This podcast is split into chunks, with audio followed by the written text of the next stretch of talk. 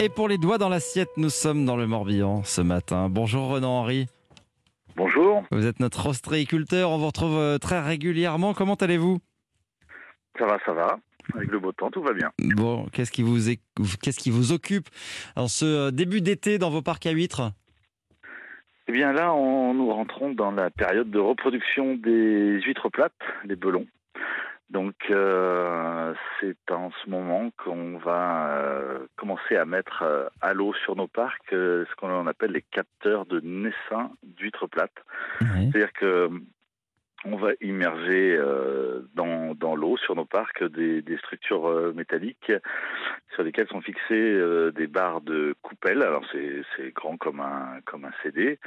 Euh, et et ces, ces structures vont être donc posées sur euh, le parc. Elles ont été préalablement chaulées, c'est-à-dire qu'on on, on y dispose un on les plonge dans un lait chaud pour créer une petite pellicule euh, blanche sur les sur les coupelles. Et euh, on va les mettre donc sur nos parcs et on va attendre que les, nos huîtres plates euh, rejettent les larves d'huîtres. Ouais. Et ces larves vont venir se fixer sur les coupelles. Alors c'est un moment très très important pour euh, pour nous parce que c'est le moment de la reproduction. Si on loupe la reproduction, eh bien trois ans après, parce qu'il faut au minimum trois ans, voire quatre ans pour avoir une huître de taille marchande.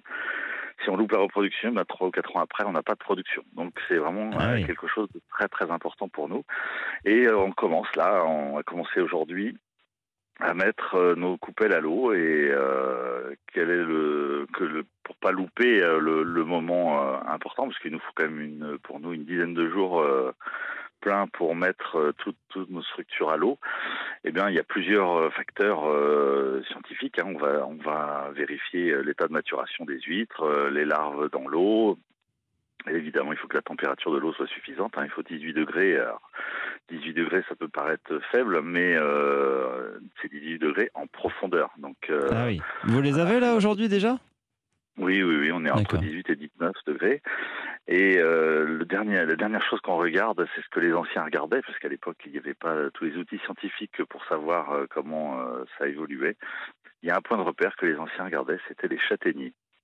Ah, Et quand les châtaigniers commencent à être en fleurs, eh ben, on sait que c'est le moment euh, fatidique pour disposer nos, nos capteurs à Ah, l'eau. voilà. Donc, euh, chaque euh, ostréiculteur a son châtaignier référent et, et ça y est, là, les châtaigniers sont en fleurs, donc c'est le top départ. donc euh, c'est le top départ. Et donc, euh, alors ça c'est intéressant, c'est les huîtres euh, qui naissent aujourd'hui donc euh, dans ce processus de reproduction. euh, On ne les consommera que dans 3 ou 4 ans. Donc c'est un processus euh, long euh, avant qu'elles arrivent long, dans notre assiette. Ouais. Et il faut pas se louper. Et bon, ça concerne uniquement les huîtres plates hein, en Bretagne. D'ailleurs, le seul et unique berceau de reproduction de l'huître plate, c'est la baie de Quiberon. C'est ici et nulle part ailleurs qu'elles se reproduisent. Donc c'est un, la baie de Quiberon est un, pour nous un, un joyau et à, à préserver. Et, euh, et la qualité, elle est là pour euh, pour ça. Voilà, bah écoutez, bon courage euh, dans tout ça. On compte sur vous parce que dans trois ans, on aura envie de, de manger des huîtres. Donc, euh, c'est le moment. Les châtaigniers sont en fleurs et c'est le début de la reproduction. Merci, euh, Ronan Henry. À bientôt dans les deux dans l'assiette. Merci. Bonne journée. Bonne journée à vous.